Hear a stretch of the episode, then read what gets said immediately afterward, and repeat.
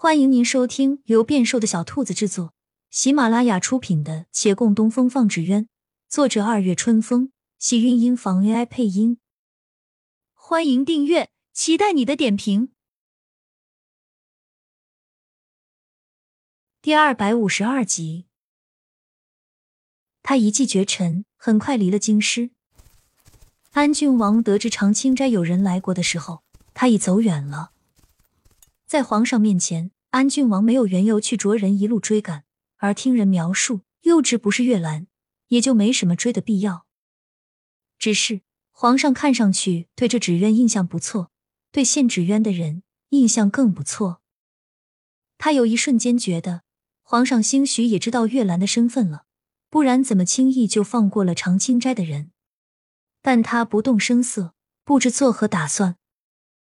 安郡王唯一能确定的是，这长青斋的人必须掌握在他手中。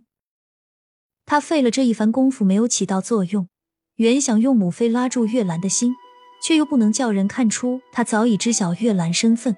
想那母子相见，总会有血脉相连的感应，但全都徒劳。非但是徒劳，还叫他心中多了一层隐患。但太妃身上疼痛是真的。常放纸鸢能有所改善，也不是胡说八道。太妃对那十二生肖果真是十分喜爱，王府兴师动众为她连夜修筑了场地。桃花将落，出河欲战，太妃看那纸鸢在天上飞舞，连睡梦都香甜了些，似回到少年时光。那时她不若如今沉稳，还是个张扬跋扈的少女。她症状缓解，皇上自是一诺千金。只是这种小事，他委实不大上心。安郡王毛遂自荐去办此事，他就一并交托，懒得过问了。安郡王越发觉得皇上想把月兰拉到他那一边，虽然不知这样有什么好处，也许好处就是不要让他这边落到什么好处。那不如直接把月兰杀掉得了，莫不是还念着什么兄弟情？可笑！越是猜不透，越是要精心筹划。他来回徘徊着，皇兄要为木派证明。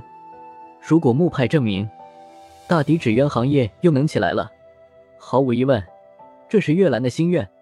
皇兄在顺着月兰的意，那么本王便不能叫他顺意。要不然，月兰顺意了，他就不会有事情来找本王，而且他还会感谢皇兄。不行，绝对不行。何况这小子叫人来一趟进士，居然直接绕过本王到了皇上面前，莫非是存心的？那就更不能让他顺意，好歹得给个教训，非得叫维远县的纸鸢行业再来个冲击才行。但此事本王不能亲自办，这么多年本王不与朝臣结交，给够了皇兄颜面，如今得为自己着想了。在朝官员中若没有几个心腹，如何对得起本王这称号？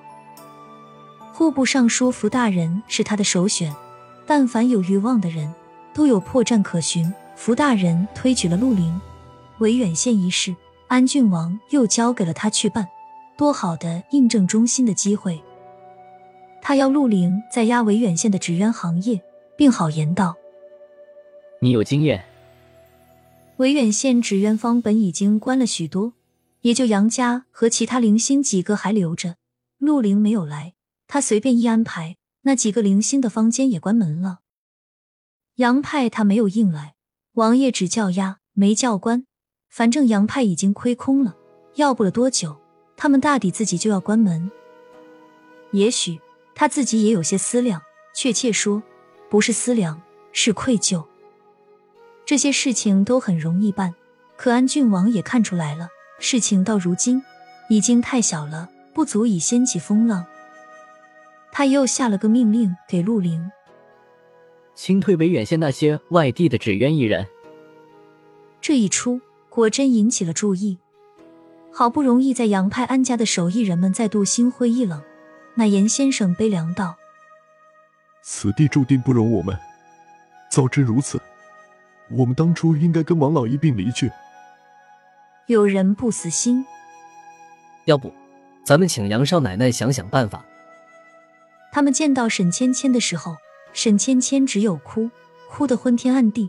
不是担心他们的去处，而是杨连奇还没有下落，至此，这些手艺人们是真的万念俱灰，收拾东西准备走人。走至城门，见到了陈生红。陈生红表示愿意收他们去红渊坊。这些人眼前一亮，而陈生红接着说：“相信我，红渊坊很快就能再次开门的。模板没法重做，他弟弟又抽走了大部分钱。这些时日，他洪渊方始终关着。这些人若被泼了一盆凉水，无精打采道：‘您的好意我们心领了。我等虽然没什么别的记忆。’”但也不至于成为累赘。